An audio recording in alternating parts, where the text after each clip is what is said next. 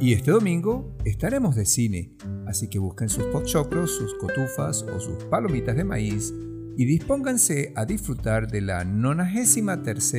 ceremonia de entrega de los premios Oscar, que fue presentado por la Academia de las Artes y las Ciencias Cinematográficas a los mejores filmes estrenados entre enero del año 2020 y febrero del 2021 que fue llevado a cabo entre el Dolby Theater de Hollywood y en Union Station el 25 de abril del año 2021.